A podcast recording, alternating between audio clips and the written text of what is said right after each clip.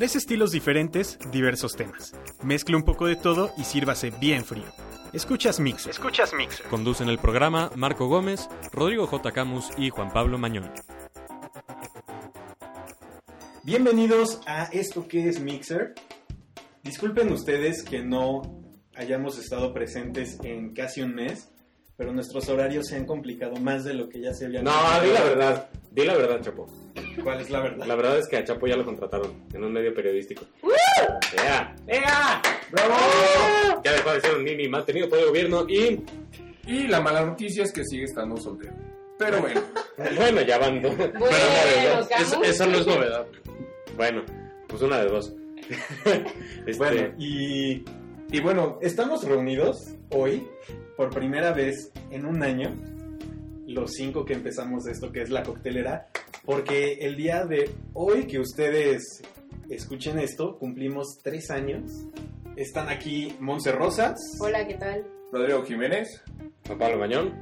y está desde España Paloma García y como invitado Rodrigo Mañón. Hola, ¿qué tal? Yo soy Marco Gómez, ya conocen mi agradable voz. Ajá. sí, Y, claro. Bueno, estamos, eh, es domingo, estamos a unos cuantos minutos de que empiece el segundo debate entre los presidenciables. Es lunes en España. Es lunes en España, son las 3 de la mañana. ¿Qué hora es en España, Paloma? ¿Paloma? 10 para las 3 de la mañana. Eso, mero, puro Eso, aguante. eso es compromiso. Eso es compromiso, señores, con la información. Entonces, vamos a platicar primero de cómo están viendo ah, este proceso electoral desde España. Después vamos a hablar del movimiento Yo Soy 132, que no hemos tenido oportunidad de tocarlo bien en el programa. Después nosotros nos vamos a ir a Tema, ver no el movimiento, el tema, no el movimiento. Después nos vamos a ir a ver el debate y con la magia de internet regresaremos muy rápido con ustedes a comentar qué es lo que sucedió en, pues allá, cómo estuvieron los guamazos.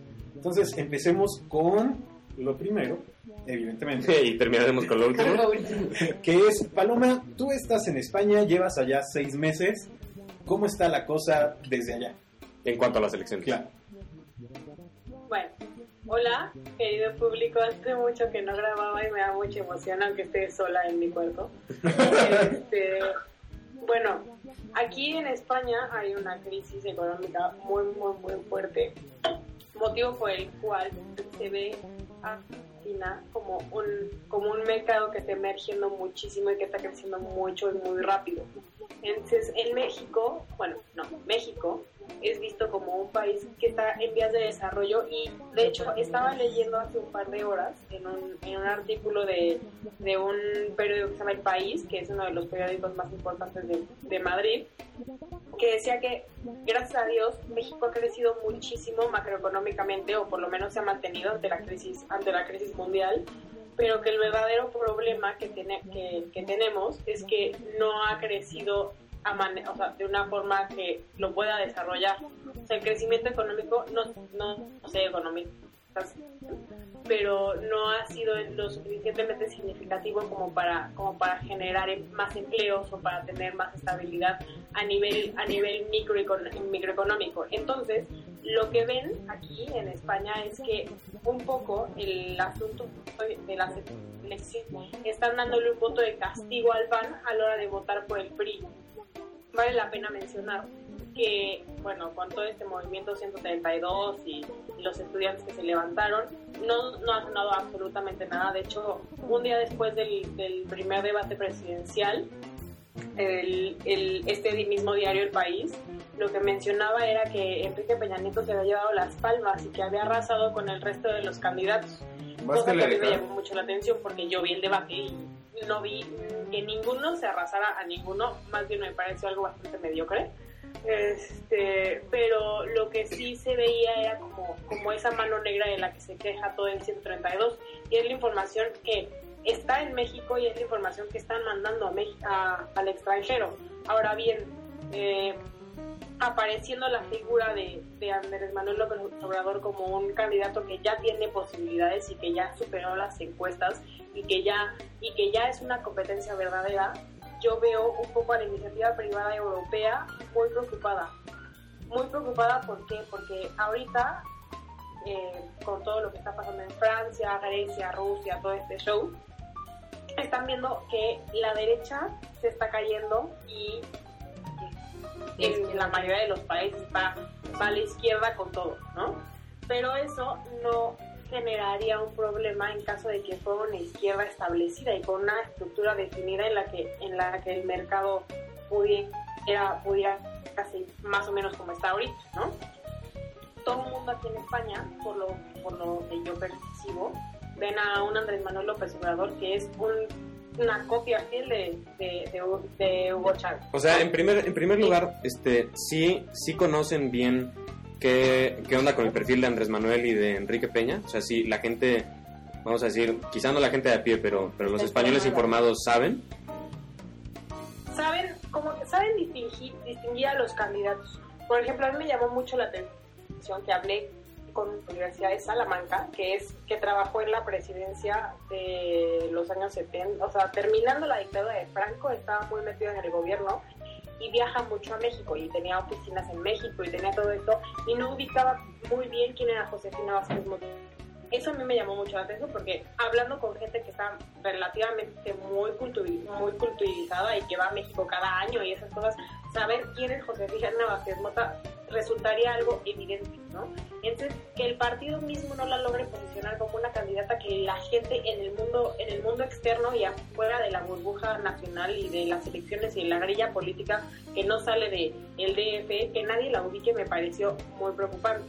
Híjole. Ahora, con respecto a, a- a Andrés Manuel, como que siento que esa parte que está, que está informada de, de la población española y de los, y de los internacionales en, en general, están muy decepcionados de que no sea Marcelo Ebrard el candidato.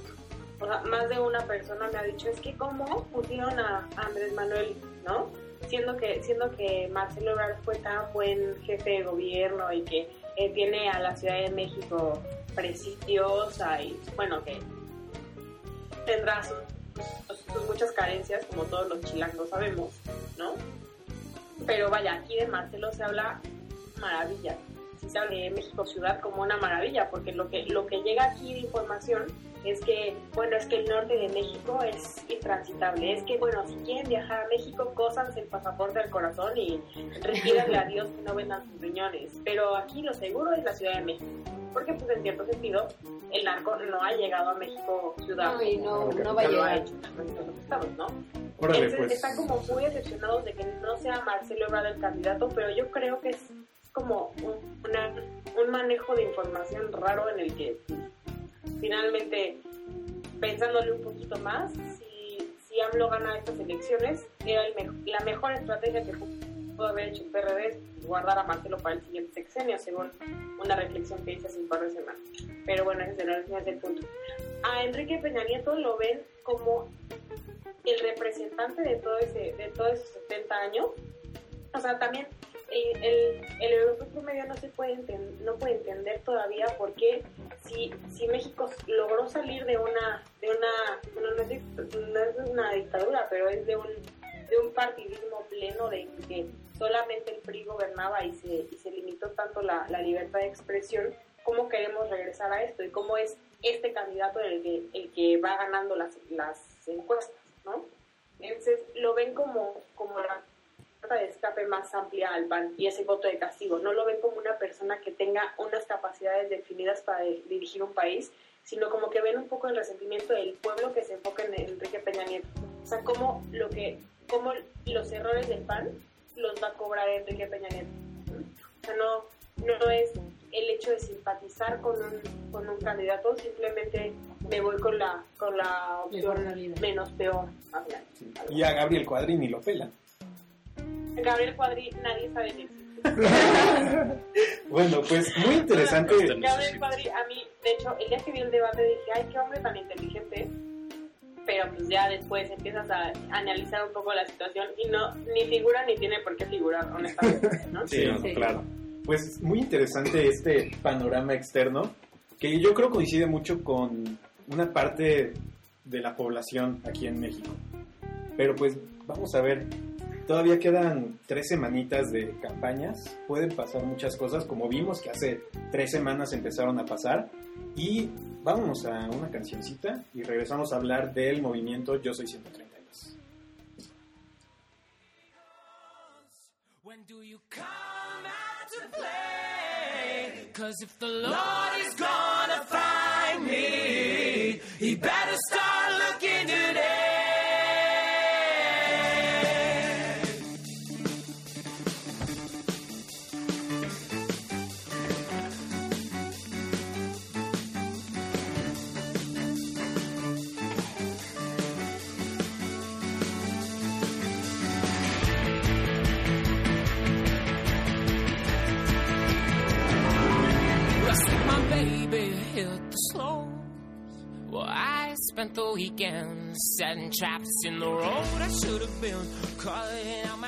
La banda Fon, con un estilo de indie pop y rock alternativo, se ha logrado posicionar en el mercado internacional a través de su segundo disco, Some Nights. Sin embargo, su primer álbum titulado Aim and Ignite goza de poca popularidad a pesar de sus muy buenos sonidos. De este disco lanzado en 2009, escuchamos Benson Hedges.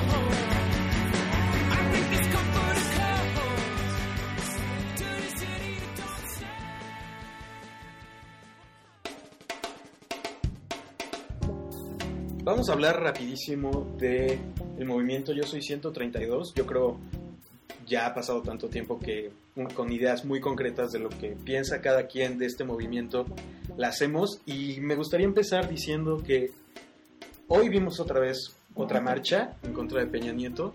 Creo que en lo personal ya es momento de pasar de la propuesta de la protesta a la propuesta. Ya eh, las marchas han logrado su objetivo, que era captar la atención de los medios y de los ciudadanos.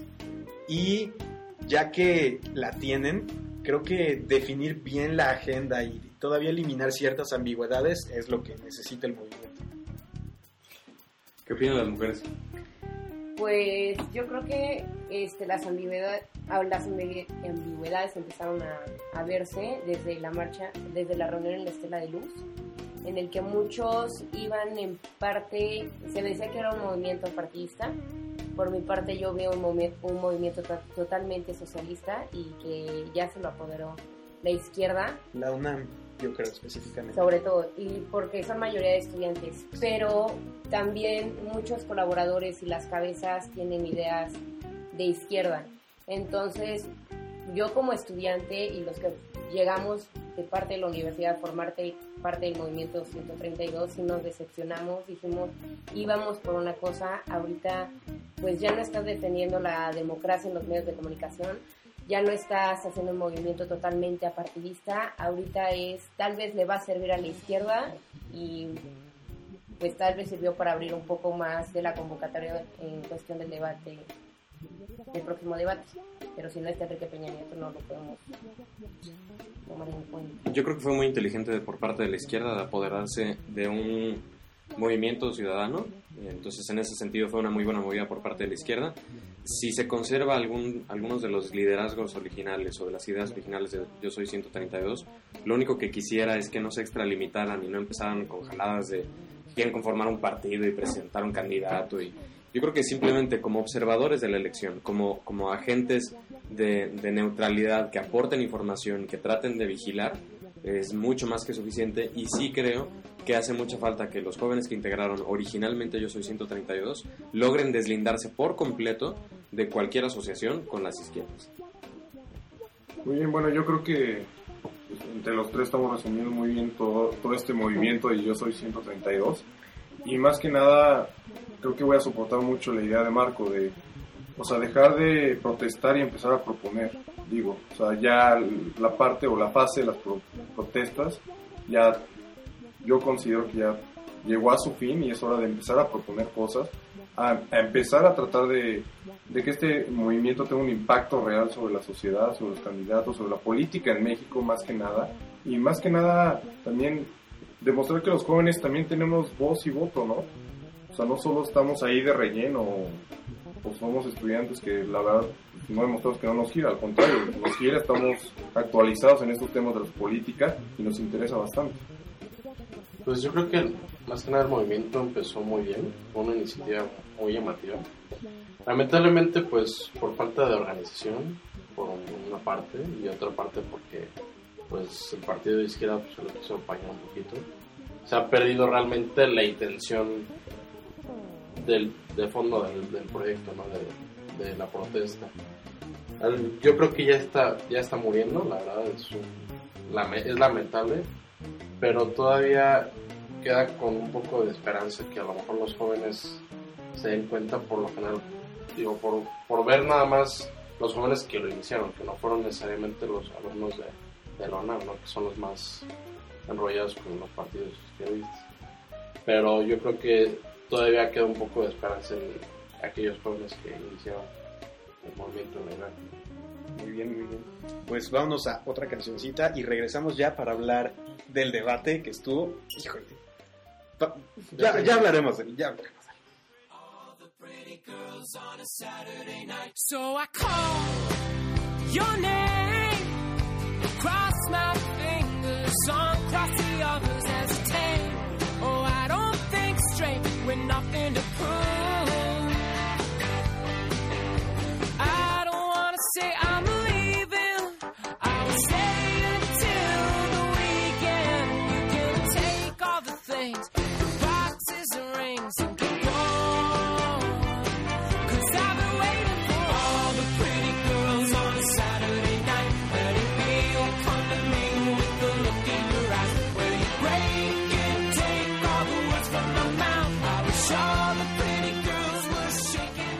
Crítica al disco fue muy favorable.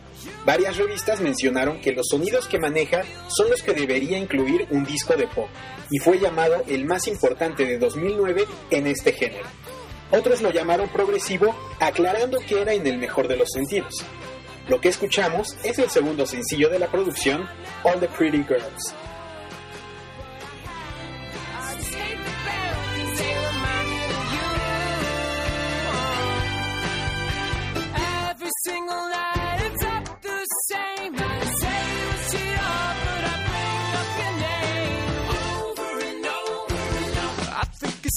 anymore.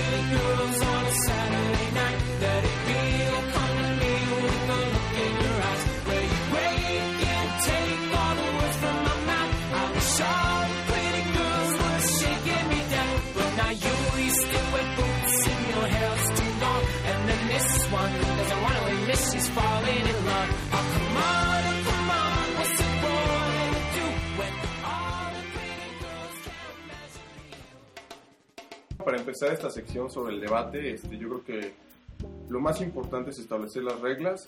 Cada quien va a tener un minuto. No, no es cierto. Yo no, yo no entiendo qué se fumaron ¿El los, los del IFE y los Sí, representantes caray, de los partidos para llegar a este Formato rarísimo. Estuvo Igual fue un complot contra Peña Nieto, porque durante la primera sección no, como que no participó. Yo creo que no captaba muy bien. cómo era la dinámica. Bueno, hagamos una cosa, ¿por qué no hablamos un un poquito ahorita de lo que dejaron ver los candidatos más allá del alegato que siempre tienen? Este, y creo que tenemos un segundo bloque, ¿no? Para decir, Sí, vamos a hablar dos bloques de, sobre el debate. exactamente. Bueno, este, si me lo permiten con la iniciativa, yo opinaría muy rápidamente de cada candidato. Uno, Cuadri me cayó súper gordo. Contrario al primer debate. Súper gordo. O sea, él quiere que le contesten todo, que le coreen todo. Él tiene la razón, todo está en contra de él. Él es el que presenta las propuestas. No, y O sea, su me cayó muy gordo. de ciudadano, ¿no? Como Ajá, que ya él los políticos, no sé ahí, qué. vas a ser, bueno, no vas a ser presidente. Pero vas a ser político y tienes que ver con políticos. Creo que su estrategia para el primer debate fue muy buena, Sí, pero sí, debió haberla cambiado para esto. Aquí creo que se fue, se pasó, es, de verdad creo que fue muy soberbio. Este, en cuanto a Peña Nieto, aprovechó muy bien el formato de, del debate no diciendo nada.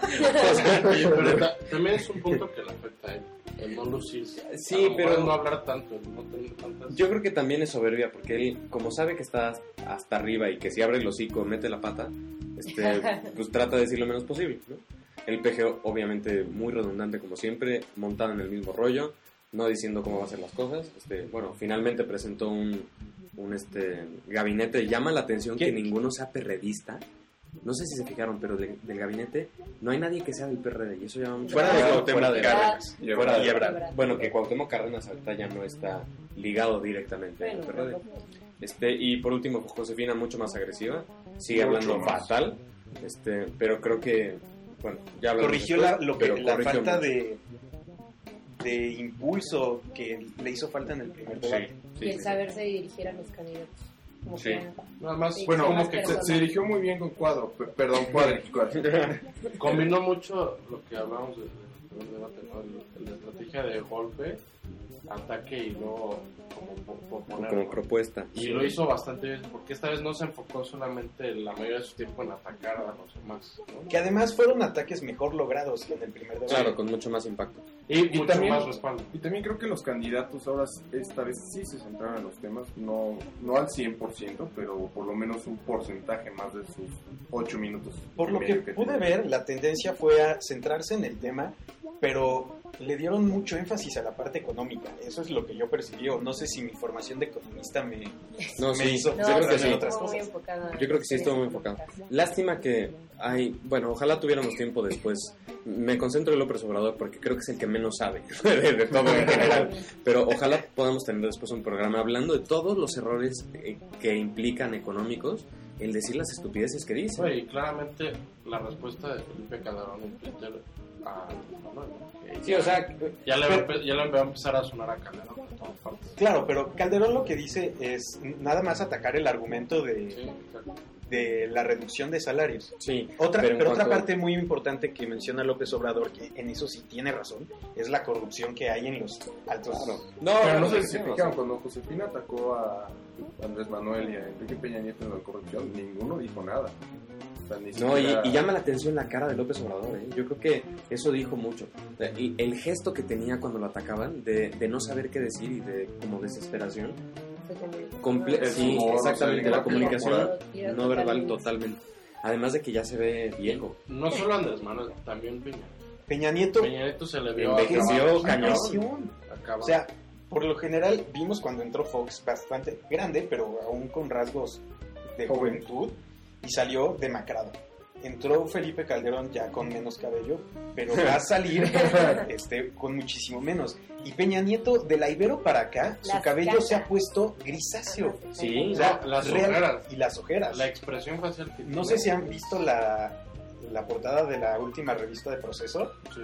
en Peña Nieto sin maquillaje. Es impresionante el desgaste que ha tenido Peña Nieto mediáticamente, pero también físicamente, desde que estalló todo esto en la Ibero. sí, no, completamente de acuerdo. Dice mucho de cada uno. Este, al, al peje igual lo ves demasiado cansado. Fíjate que ahora Josefina se, Se veía mucho mejor, mejor. ¿no? Y con un ataque, o sea, creo que, creo que este debate sí puede revertir en alguna medida la tendencia. Este, y si quieren, bueno, no sé cuánto tiempo nos quede, pero qué tal que hablamos ya de quién gana y quién pierde Digo, todavía tenemos un bloquecito después de, exactamente de la interrupción. bloquecito.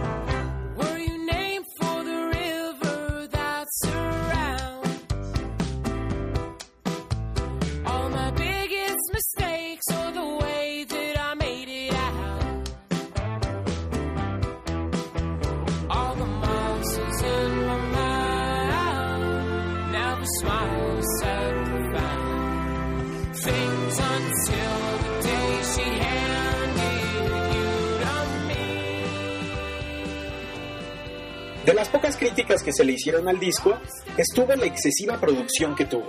ya que muchos hubieran deseado escuchar sonidos menos trabajados tras la producción, sonando más a como se escucharían en vivo. La canción que ahora suena es I Wanna Be the One.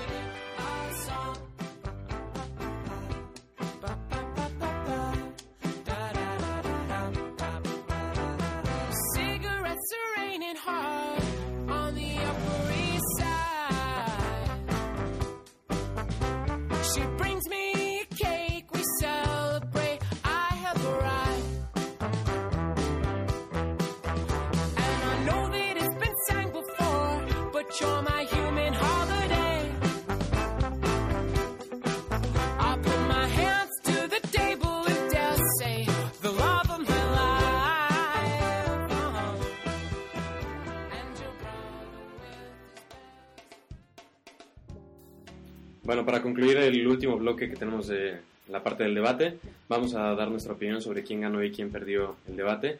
Yo creo que diametralmente opuesto a lo que pasó en el debate pasado, quien pierde el debate es Cuadri. Porque Cuadri se le notó muy intolerante, se le notó muy agresivo, es- sin, sin justificaciones y además haciendo lo que él critica mucho, que es decir, presentando muchas eh, propuestas, creando mil institutos, pero no aterrizando Yo no absolutamente creo, nada. Yo creo que se siguió muy bien con la línea que traía de dar propuestas. Si es el que más propuestas da y en mayor o menor medida si es el que más dice por dónde se Por un poquito más. Pero le faltó sí aterrizarse, pero también el estar todo el tiempo, a ver si ya me A ver si ya contestan. me- es- Es- exactamente, es muy cansado. Muy cansado. O sea, de verdad no tiene habilidades políticas. eso. Y por el contrario, quien creo que en el pasado no había ganado el debate, que es Josefina, este, ahora creo que es la mejor porque fue la que supo atacar, medir los tiempos, fue la que supo poner en la agenda ciertas cosas, contestar algunas, no contestar otras. Este, fue yo creo que la que más apareció, aunque todos estuvieron en el mismo tiempo, creo que fue la que estuvo más presente y que cambió de una manera radical su estrategia. Esa es mi opinión, yo no sé qué opinen ustedes. Yo concuerdo totalmente contigo.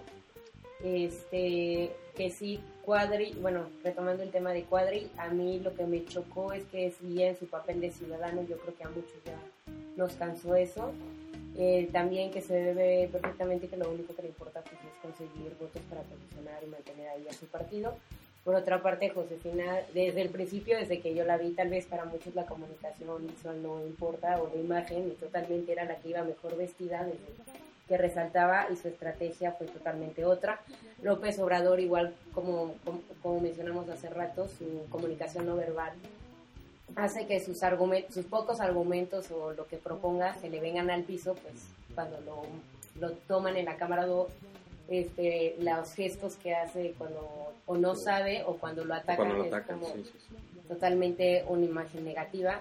Enrique Peña Nieto que al inicio no salía y cuando salía su discurso a mí se me hace como ya muy preparado, muy tengo que decir esto. Muy telenovelesco. ¿no? Ajá, muy así es, o sea, no se ve tan natural y eso tampoco hace que sea como en el ganador. Que no hagas clic. Aunque yo creo que más bien, o sea, ganador creo que Josefina, simplemente desde la estrategia que tomó de tom- o sea, atacar pero muy leve, o sea, con con los picados candidatos y luego proponer bien. Perdedor, no sé, ¿eh?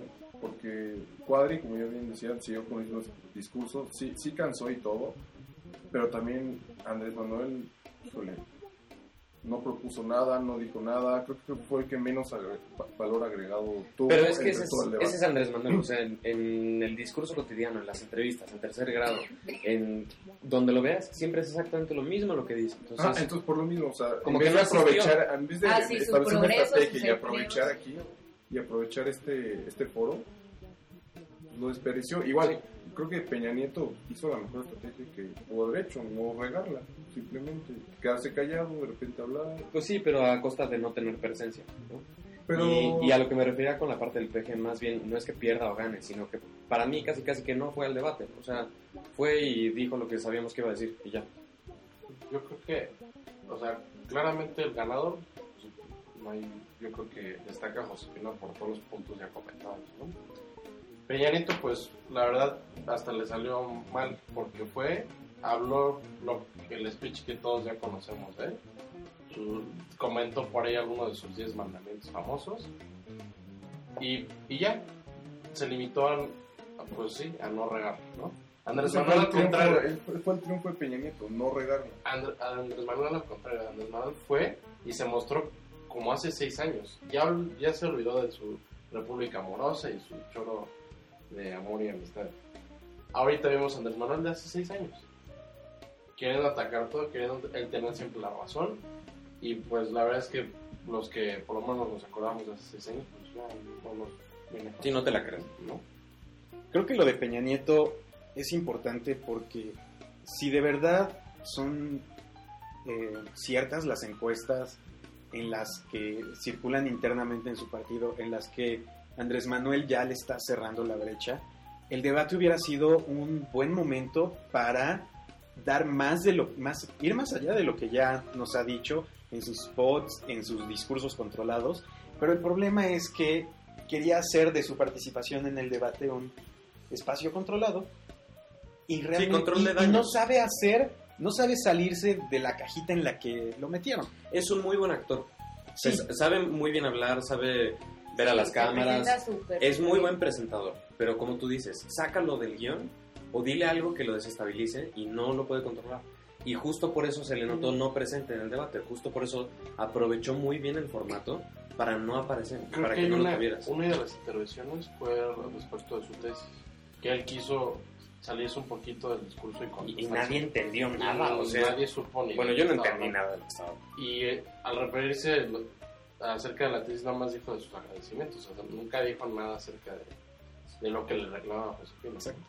Y ahora, eh, lo que decía Juan Pablo con respecto a López Obrador, de que estuvo ausente, yo creo que López Obrador tuvo una presencia muy importante, para mal. Se centró en sus ideas de la corrupción y vamos a hacer crecer a México y vamos a crear tantos empleos, pero realmente no te está diciendo cómo lo va a hacer y de lo poco que más o menos te intenta decir qué es lo que quiere hacer, tiene unos errores de Garrafales. teoría económica terribles. Yo, yo decía no, no que no estuviera presente por meter la pata, sino yo decía no estuvo presente en un debate porque si tú lo hubieras grabado y lo comparas con cualquier discurso que ha dado todos los días, es exactamente lo mismo. Igualito, creo que no le agregó ni le quitó otra palabra.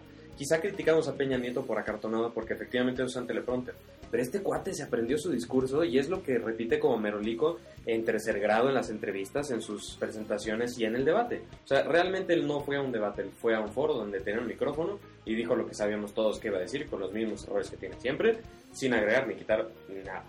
Es Ahora- algo que da bastante miedo, porque, o sea, en el hipotético caso tremendo de que gane, ¿qué va a hacer? Pues casi casi O sea, su bruto como Peña Nieto. ¿no? O sea, sea, no va a poder hacer nada, sus propuestas, ok, ¿cómo las va a ejecutar? Ahí sí le tengo que dar la razón a Cuadri, ok, está padrísimo sus propuestas, ¿cómo lo vas a sustentar? La, la única vez que trató de sustentarlo, pues al final hizo pedazos, no, o sea, no hay manera de sustentar eso. Todas sus propuestas, como ya dijimos, la base económica es o sea, imposible. ¿Cómo sí, no, sí, sí tiene unos errores garrafales de teoría económica, pero garrafales. El mero hecho de citar, bueno, que creo que sí fue uno de los aportes en- en- y de las cosas nuevas, de citar a Roosevelt como, como ejemplo de cómo salir de una crisis, es de verdad risible. O sea, eso de, no, y voy a poner a la gente a hacer hoyos y que otro los tape y genere empleo, es la mayor estupidez que yo que alguien ha dicho en cadena Digo, nacional. hay cosas en el New Deal que son muy rescatables. Habr- Habría que saberlas aplicar a la realidad mexicana, pero la manera en la que lo dijo López Obrador sí fue terrible. Ahora, con respecto a Josefina, yo sentía una Josefina más presente, pero que pudo haber dado para muchísimo más. To- Siento que no termina de sentirse cómoda en espacios públicos y a tres semanas de que sean las elecciones Es no creo que le va a lástima. alcanzar. Y la verdad es que va a pesar, o sea, si, si es presidenta, va a pesar mucho eso eh, en la parte de tener un buen discurso y un buen manejo de las personas. No es por nada, pero si vemos a Felipe Calderón cómo se dirige o cómo contesta, la espontaneidad que tiene, ¿no? De que, de que las personas en el público le gritan y él contesta. Es un tipo que tiene un muy buen manejo, entonces tiene más Pero credibilidad. ahora, ha venido de... de.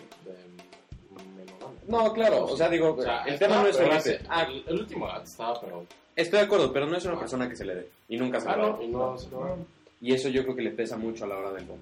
Pobre chico. Ahora, ya casi para terminar el bloque, eh, la jornada publica un índice que mide los tweets, la opinión positiva o negativa entre los candidatos. Y nada más les dejo el dato de lo que estuve viendo a lo largo del debate. Josefina y Andrés Manuel había momentos en que muy cercanos a la línea de cero, o sea que los comentarios tanto positivos como negativos estaban muy bien balanceados. Enrique Peña Nieto y Cuadri eran los que más bajaban hacia valores negativos, pero invariablemente mientras Andrés Manuel hablaba, también su valoración se iba hacia abajo. La única que se mantuvo en ese cero de balance de, de opiniones fue Josefina. Yo creo que el debate queda así. Josefina, Enrique, Andrés Manuel y Cuadri. Definitivamente. Entonces, pues vámonos a la última cancioncita y regresamos para pues, Concluir. despedirnos.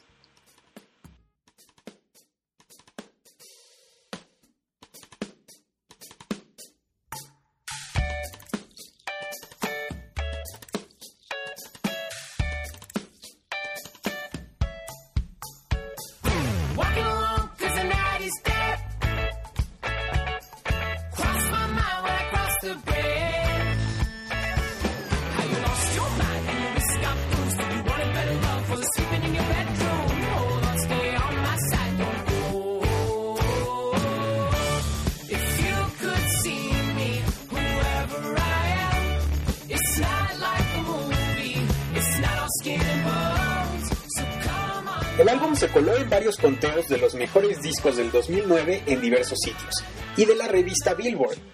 Tras el buen recibimiento del disco, fueron teloneros en el tour de Paramore por el Reino Unido, y de ahí al día de hoy no han parado de cosechar éxitos. Lo que ahora escuchamos es Walking the Dog.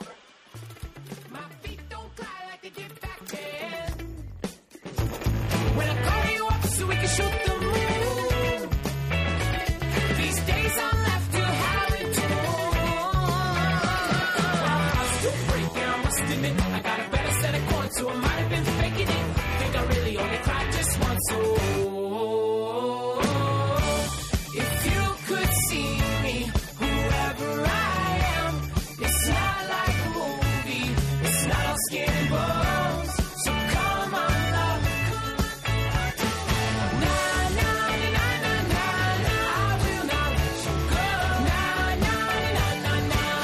I will not let you go after all the show, after the boys of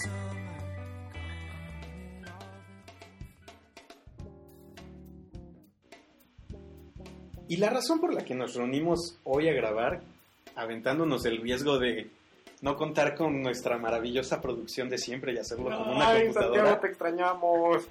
es que, como ya lo dijimos al principio, hoy que se publique el episodio cumplimos tres años en la coctelera. Y bueno, no me quiero ir, bueno, no quiero que nos vayamos sin hacer una mención especial a todos los que han colaborado. Haciendo un recuento esta tarde, me di cuenta de que somos casi 55 personas que en algún momento han participado, ya sea escribiendo en los programas que tuvimos en Radio UP o, eh, bueno, en nuestra estancia en Cedros no ha habido nadie, ¿verdad?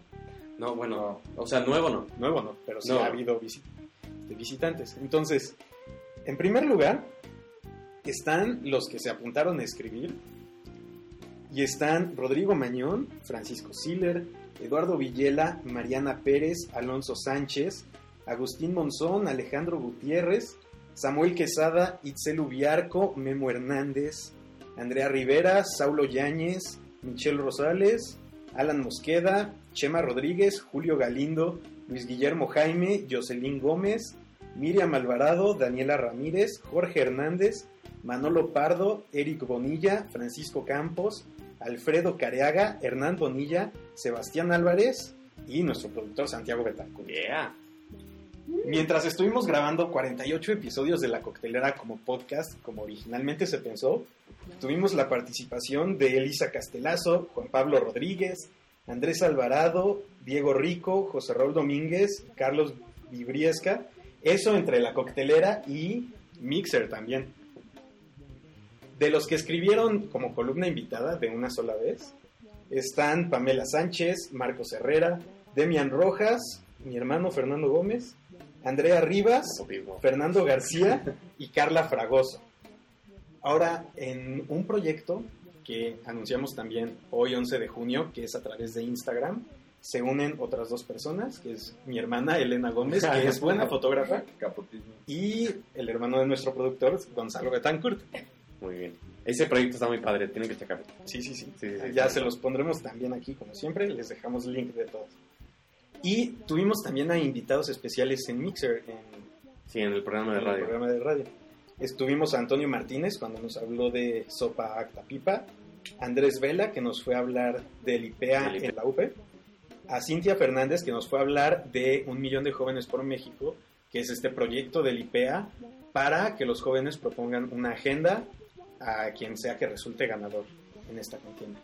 Y una visita de... Antes tuvimos a Ah. Gonzalo Ibarra que nos habló de reforma política ya Ah, sí, cierto. Sí, sí, sí, cierto. y tuvimos la visita inesperada de Javier De Sicilia. Javier Sicilia en la transmisión. Sí, que la verdad hay que decir, no fue nuestro invitado, pero bueno, cayó. Entonces, somos 55 personas que durante tres años hemos estado trabajando pues, para llevarles nuestra opinión, que a final de cuentas generar diálogo es... sí, con la única intención, la verdad, de contribuir y de enriquecer el discurso nacional. O sea, no... Y dejar de cierta forma algunas propuestas. Sí, claro, no pretendemos salvar a México así el próximo sexenio, pero sí esperamos que lo que hayamos dicho, lo que hayamos escrito, haya generado, pues, por lo menos una idea o que hayan, o que no hayan estado de acuerdo con ellas y los hayamos hecho eh, ser críticos, pero bueno. Sí, pero algo, ¿no? Algo, lo que sea. Sí. Y con esto nos despedimos De dos años de dos años y, y tantitos- 364 días. Muy bien. Y Muchas gracias. pues a ustedes. los siguientes Años años, que meses que vengan, que podamos seguirle dando continuidad, porque a veces falta el tiempo. Y aquí estuvimos, Rodrigo Mañón. que estuvo aquí presencial, invitado especial como siempre. Paloma García, que estuvo desde España, una- Comadre, Gracias a la tecnología. gracias a la tecnología, estuvo también aquí. Monse Rosas. Rodrigo Jiménez. Juan Pablo Mañón. Y Marco Gómez, y nos vemos la siguiente ocasión, bueno, nos oímos la siguiente ocasión en la que grabemos otro episodio de Mixer.